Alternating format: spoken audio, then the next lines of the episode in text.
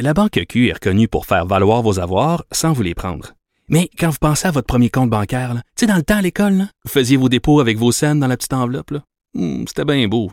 Mais avec le temps, à ce compte-là vous a coûté des milliers de dollars en frais, puis vous ne faites pas une scène d'intérêt. Avec la Banque Q, vous obtenez des intérêts élevés et aucun frais sur vos services bancaires courants. Autrement dit, ça fait pas mal plus de scènes dans votre enveloppe, ça. Banque Q. Faites valoir vos avoirs. Visitez banqueq.ca pour en savoir plus. Cette affaire qui est complètement tirée d'un film d'espionnage. Pourquoi? C'est vraiment intéressant? On peut pas dire l'inverse. Donc, la drogue, c'est donc. Un journaliste d'enquête, pas comme les autres. Félix Séguin.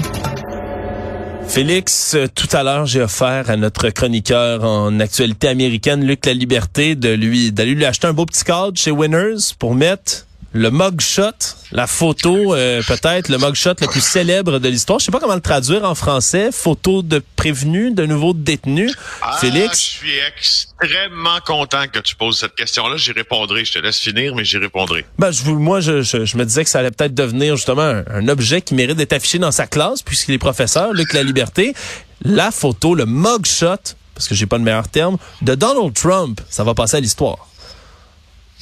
Ben oui, oui, certainement. Euh, et la manière dont ça s'est fait aussi, hein, on a, on a, euh, beaucoup parlé de comparaison avec le fameux Bronco blanc de O.J. Simpson à Los Angeles, alors euh, qu'il allait être euh, arrêté, il s'enfuyait pour le, euh, à la justice pour le meurtre de son de son ex-femme.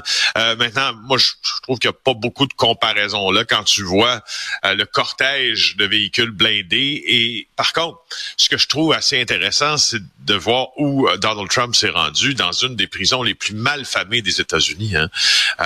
Cette, cette prison-là, en Georgie, est réputée comme une des plus dures, une des plus insalubres, et c'est là qu'il s'est rendu avec les services secrets américains qui sont allés faire ce qu'on appelle en politique puis en sécurité rapprochée de l'advance. En fait, le terme français pour expliquer ça, c'est on appelle ça les précurseurs, les policiers qui. Alors de ce qu'on peut lire dans le Washington Post, entre autres, ce matin, il y a des précurseurs qui sont allés au cours des derniers jours dans cette prison en Georgie près d'Atlanta. Euh, essayer d'arranger les choses pour que tout se passe à leur goût. Parce que tu comprends que je suis même pas encore sur les faits puis sur l'accusation en vertu de la loi anti-raquette, la loi anti-gang américaine euh, d'association de malfaiteurs. Je suis juste sur le caractère bizarroïde de cette euh, de cette euh, de cette procédure là. Ouais. T'imagines qui a droit à ça dans la vie? Qui va s'assurer que quand tu vas te présenter pour te constituer détenu, ça va se passer comme ça? Évidemment, personne. On comprend que c'est un ex-président américain. Hey, maintenant, je veux juste répondre à ta première question. À je, là, je veux pas sonner comme Pépère la virgule. Non, mais vas-y, Pépère. chaque- Bon, alors à chaque fois euh, que l'on parle du fameux mugshot, je, je, je, je rappelle à tous mes collègues, allô, allô, allô, je- allô, il y a un terme français pour un mugshot. Moi, je l'utilise souvent. Ça s'appelle une photo d'écrou.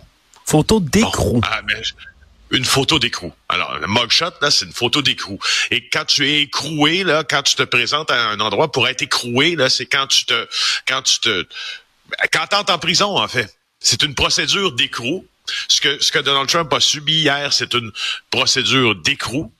Et quand tu te fais, fais prendre ta photo alors que tu t'apprêtes à, à être considéré comme un détenu, c'est une photo d'écrou.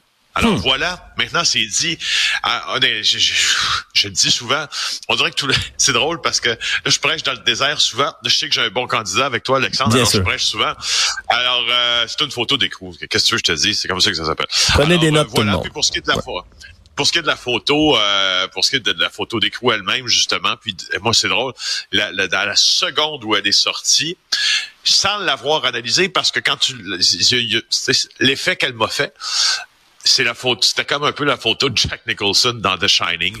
quand il il- il s'en est fait des, des, des affiches hein, de cette photo-là, là, quand on le voit avec un air euh, possédé un peu, si on veut là. Euh, mais, mais, mais bon, c'est ça poussé un peu, mais à bien à bien l'analyser. Euh, je, je, peux, je peux pas dire à quel point cet outil de marketing va devenir puissant, puis je sais pas à quel point, je sais pas combien de millions de chandails vont se vendre avec cette photo-là, mais c'est un peu incroyable, voilà.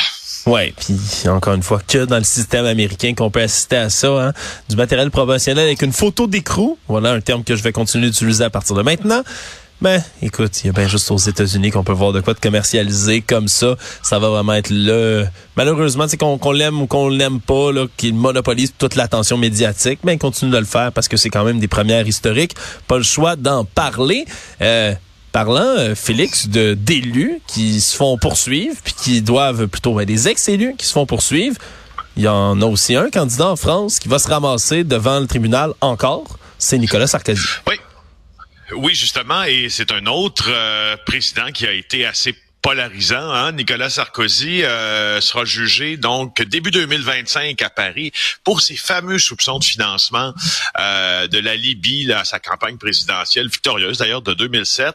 Alors c'est le procureur national financier qui a annoncé cette affaire-là. Moi, je suis avec beaucoup de passion ce qui se déroule dans ces procédures-là parce que tu sauras qu'il y a un peu de Québec là-dedans, oh. euh, car euh, le régime, oui, oui, oui, car le régime, évidemment, de, de Muammar euh, Kadhafi, de son fils Saadi Kadhafi, euh, était intrinsèquement lié à quoi? À des compagnies de génie hein, québécoises. Je te rappelle euh, qu'il y a une quinzaine d'années, un peu plus, là, SNC Lavalin, là, à gros frais, euh, a invité Saadi euh, Kadhafi à Montréal, à Toronto, dans des appartements de luxe, prostituées, tout ce qu'on veut, euh, billets pour des spectacles.